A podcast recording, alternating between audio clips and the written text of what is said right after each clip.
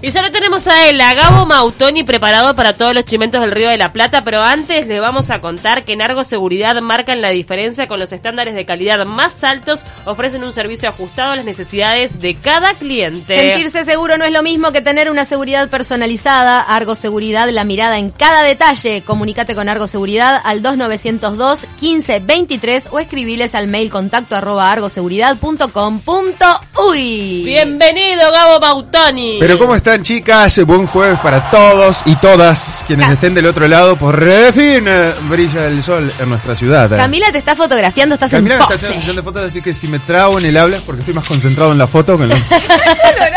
Está posando y se pone colorado. Algo te hiciste en el cabello.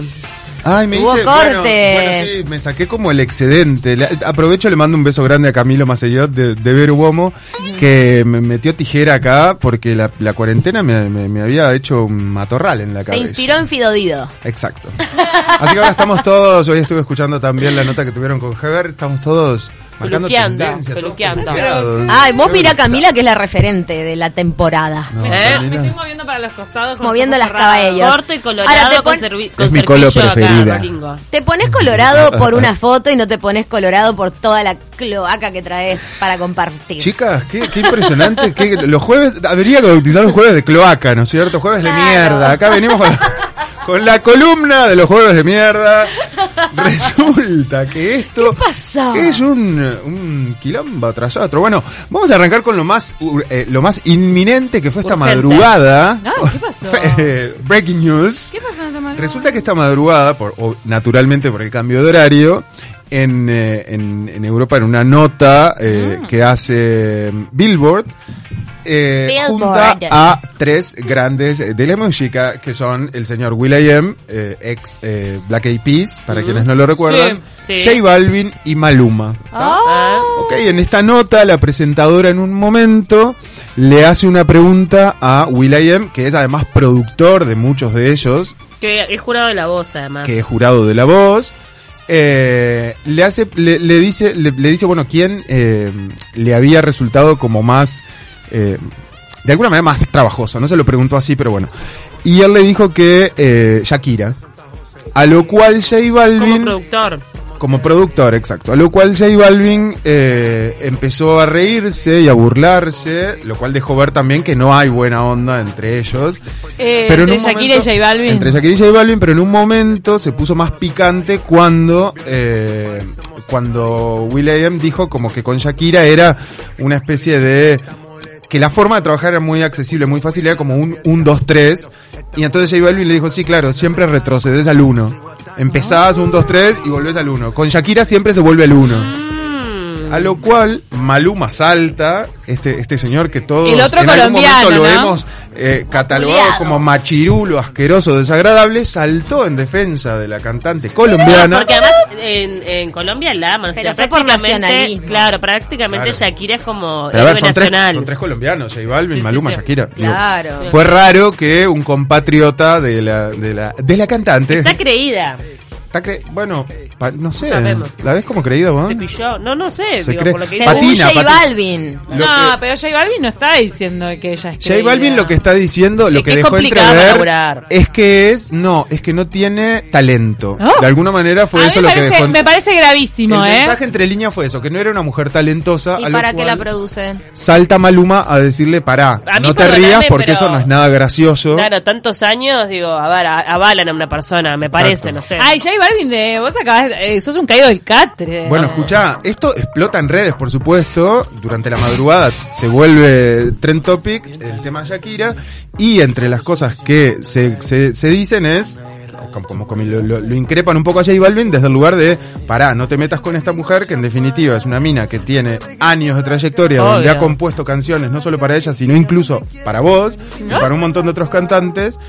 Y hay un comentario ahí como que dice que tiene un coeficiente intelectual de 140, entonces que eso le da algún mérito No adicional sabemos, como para si es mito hacerla realidad, pero bueno, dicen que sí, que tiene un coeficiente intelectual Parece muy alto es muy y que además habla como siete idiomas. Pero Exacto. si tiene un coeficiente intelectual, al- él dice como que es algo, ah, está, con ese coeficiente por eso compone alguna cosita. No, no, esto, esto del coeficiente lo dijo un, un fan, alguien que tuiteó Ah, que- que en además es defensa re de Shakira, como diciendo, pará vos, Pero no te lo que es increíble es que él, si piensa que alguien no tiene talento, él mismo se está enterrando como productor al aceptar producirle Exacto. a alguien que no tiene talento. No, pero además digo, está todo bien, pero me parece que hay cosas que el tiempo demuestran. Si una persona está hace 25 años o La 30 perseverancia años, en el tiempo, ¿no? Desde O sea, los 16 que sacó el disco digo, aquel. pará, algo debe haber, no, no puede ser casualidad. Exacto. Pará, entonces la gente está cocinando a J Balvin y él no salió a desmentirse.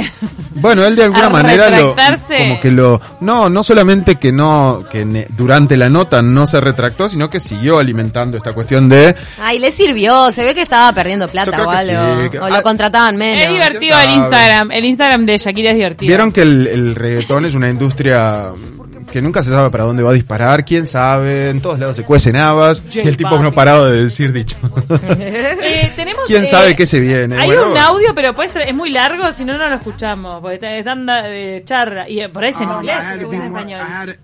I had to- I had to be the most flexible No, es en inglés, Shakira. entonces no podemos. Está bueno, pero, No, ya, no. pero ya nos contó todo, Es Gabriel. el Zoom. Ya Más o menos, Y fue por Zoom, un ¿no? resumen, fue por Zoom, se meten en las redes, obviamente están todas las redes explotadas con este quilombo, así que Si para quienes se vayan palo, despertando, ¿viste? Mira, con el material que te trajo Gabo, y si quieres darle un palo a J Balvin, entra a Twitter o a cualquier Entra red y hacelo. exacto. Gratuitamente. Porque si, la- si, si los jueves acá es una cloaca, imagínate Twitter. Claro, Twitter es cloaca. En de vez de- lunes Twitter es Por suerte ni 24/7. entro. siete. En vez de atacar periodistas, está bien atacar a cantantes colombianos que menosprecian.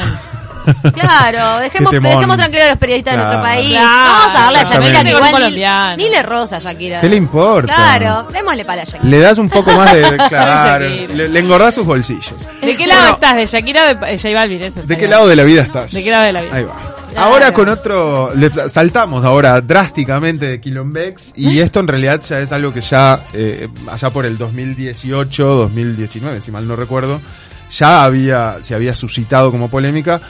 No sé si recuerdan esta famosa película eh, que se llama La forma del agua de Shape of Water, Sí, muy dirigida por Guillermo del Toro Súper premiada. super premiada, incluso ganó el Oscar a Mejor Película. Sí, sí, o sea, sí. Una historia de, de- de ciencia ficción donde, bueno, en, en resumidas cuentas, una señora que trabajaba limpiando una planta científica descubre a una criatura mm, no poco, poco normal, lo quiere salvar y, bueno, se termina de alguna manera enamorando de ella, ¿no? Y resulta que esta peli eh, en su momento fue muy polémica porque Guillermo del Toro fue acusado de plagio. Ah. Es una película que se vendió como un cuento original, como una, una historia original. No me acordaba de eso. y resulta que saltó un productor teatral a decir que esto, esta historia, con un nombre diferente que ahora no lo recuerdo, eh, ya se había hecho en una obra teatral y que, se, y que tenía muchas similitudes desde la historia, el personaje, este anfibio, etcétera, etcétera.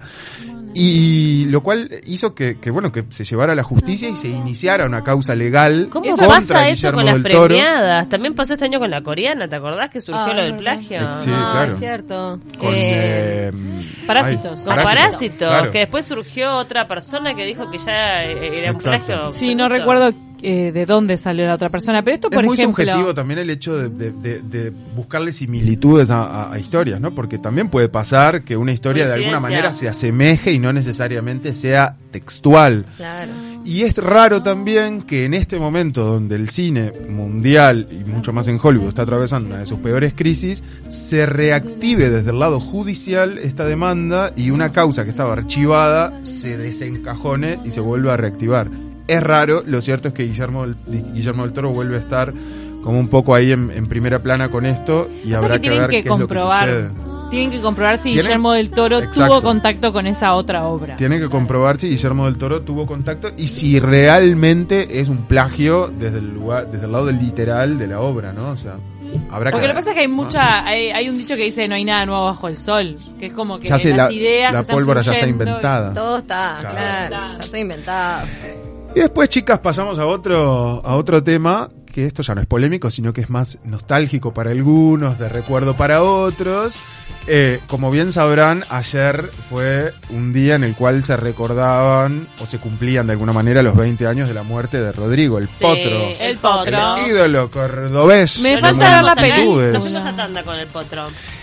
Me Y- falta ver la película, ¿la vieron? Yo la vi. Yo la vi es pésima, para mi gusto. No sé a vos qué te Yo la vi es pésima. Sí. Sí, Ah, no, es verdad, no está buena. Y fue, y fue medio caos, porque además incluso también hay una parte donde aparece Marix Zavalli, que fue una de las chicas que salió con él, interpretada por Jimena Barón, y hubo, fue, hubo ahí como un pique entre ellas, porque medio que la desdibujaron, y ella ¿Y salió a no reclamar como que ella había sido una mujer importante. No entiendo eso. Si Marixa estaba Es lo que no disponible. entendemos, ¿no? Ah, de ponerla a la real. es- Claro, Claro. llamá a. Marixa. ¿Y ¿Qué ya le más hacía que algún ella? favor? Le das laburo. Le Estaba das en laburo. Vas a Yurama. poner a Barón para que haga de Marixa cuando Marixa la tenés a la vuelta. Estaba ocupada atendiendo Yurama. ¿Vieron vieron la voz de Ay, Mar- Esa voz la de Marixa, rebanco, sí, Marixa, claro, claro, perdón, claro, sí, pero sí, la claro. vos querías que la dieran, le dieran laburo. Yo la rebanco a Marixa. Claro, claro, sí, sí. Colón, Soy- Colón, soy Colón. plan eh, Team Marixa. Teatro Colón, claro, claro. Marixa, Marixa, Marixa. con Esto el- se lo dedico a Javier si Marix. me está escuchando. Claro, claro.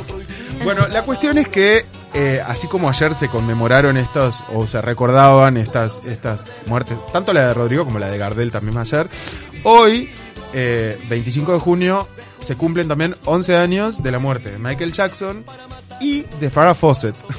Y acá cuando nombré a Michael Jackson, quiero contarle a la gente que las miradas se revolearon. Pará, ¿se cumple años de la muerte? ¿Queremos o no queremos? A ver, Ya hace 11 años falleció un montón, pensé que sea menos. Ay, Estamos de ¿Cómo acuerdo que no tiempo? queremos a Michael Jackson. Yo lo de quiero, hecho, yo lo sigo queriendo. Es lo algo de- discutimos- No, no sé, eh, yo lo tengo- discutimos ahí con Bruno, con, con Ceci, con o sea, Eli. tenemos, tenemos que hacer una Bueno, Bruno no opinó disociación. tenemos que hacer una disociación de la, de, de- de la estrella. Yo soy Para de los mí, que, o sea, de los que puede su música, Exacto. obviamente su vida es bastante... Para mí fue un genio en, en la música. En la música. este- Pero podés disociarlo, sos de las personas que pueden disociar. Sí, o sea, ay, tampoco, Es que si no. Sí, sí. ¿cuántos artistas dejarías de seguir si Claro, no disocias? Claro, exacto. tampoco soy fan, ¿no? Tipo, viste esa No, gente pero que digo, lo ama. No, a estás, mí me es- marcó la niñez. estás y- claro, a mí, a mí me pasa un poco eso. Es como de esas personas que marcaron la década de los 90, que para mí personalmente es como lo mejor que le pasó al mundo. Pero bueno, Tipo nefasto desde el punto de vista Claro. personal, mental. Exacto. Eh, Un desquiciado. nada, sí. Ya nomás su apariencia. Un o sea, horror, un desquiciado, un horror. o sea, una persona que estaba desequilibrada. un horror. Y con una historia familiar que hasta hoy sigue con ciertas complejidades. Los hijos ya por supuesto que están más grandes.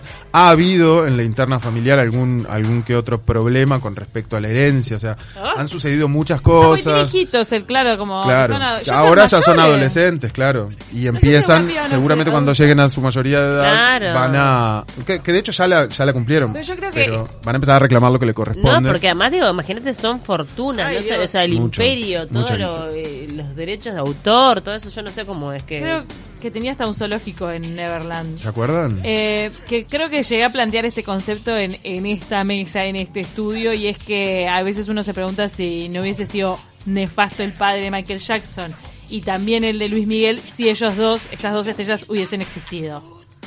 Habría que ver. Porque Bueno, la los tenían cuestión, bien apretados, viste. Quizá no hubiesen sido las estrellas que eran. Tres Tal vez hijos. tipo te salía un cantante ahí a medias, tipo un sé. melódico tranqui. lo cierto es En que el caso de Luis Miguel, ahí. en el día de hoy se están cumpliendo 11 años de la muerte de Michael Jackson y de Farrah Fawcett, que quería traerlo a colación también porque fue en el mismo momento y quedó casi que desdibujada la muerte de una estrella del cine. Eh, que bueno, producto de cáncer de mama, fue alguien también muy activa en, en cuanto a la lucha contra el cáncer y hace demás. poco, a ver, ¿hace cuántos años se murió ella? 11, fue Ah, el 11 mismo también. año que Michael Jackson. El tema es que murió ella y después murió Michael Jackson y todos los noticieros Quedaron con. Michael Jackson. pasa es que Chicas, Michael Jackson, estamos- fue un escándalo. sobre la hora y yo quiero no quiero cerrar sin hacer una mención muy especial a estos dos grandes directores que si recuerdan los tuvimos el año pasado Sí. a Fede Borgia Nosotros le dimos suerte. Ex- exacto. Somos nosotros somos como la chiqui. Le damos le traemos Obvio. suerte. Así que para Fede Borgia y Guillermo Madeiro que acaban de ganar ayer un premio en Long Shots este festival organizado por la BBC con su eh, película El campeón del mundo Sí, que pasa que no la vi y me quedé con unas ganas. Es muy linda. Me, me enterneció mucho la historia. muy linda muy Removedora, linda es por eso que yo la vengo posponiendo. Sí. Yo la vi, de hecho se los contaba a ellos cuando estuvieron acá, que la vi sentado al lado de, del hijo, Ay, que, que de hecho está, Sí. es, es protagonista de la película. y fue muy conmovedor porque yo no, no sabía el desenlace y la verdad fue muy linda. Así que realmente para ellos el, el mayor de los éxitos y, y todas las felicitaciones porque están haciendo un camino súper, súper interesante, además de participar en otros festivales y con todo lo que se viene además para ellos. Así que un gran, gran abrazo y felicitaciones. Muy buena cocarda para el cine nacional. Exacto. El Además que- de que vamos a hacer casi que el, el- el- el Hollywood de Latinoamérica No, con a todo esto que se está No, empezando y a- ojalá a, que lo dar. liberen o que Netflix A la compre. Ojalá. Porque hay muy pocas películas uruguayas en la plataforma. Digo, a ver, vamos arriba. ganando Volvemos a hacer la Suiza de América después del coronavirus. Está porno para principiantes que la recomiendo. A mí me Sí, la- a mí también me pareció divertida. ¿no? Está muy buena. De Salado Whisky, Film. Whisky también está en Netflix. Whisky también. Sí, hay algunas, pero bueno, se pueden ir ayornando, ¿no? Vamos a hacer más fuercita ahora con el mercado de canes. Chicas, con todo con esto y un bizcocho será hasta mañana a las 8. Gracias, Gabo. Enorme para todos. Será hasta mañana. Gracias por estar del otro lado. Se quedan con 970 noticias. Chau, chau. Chau, chau.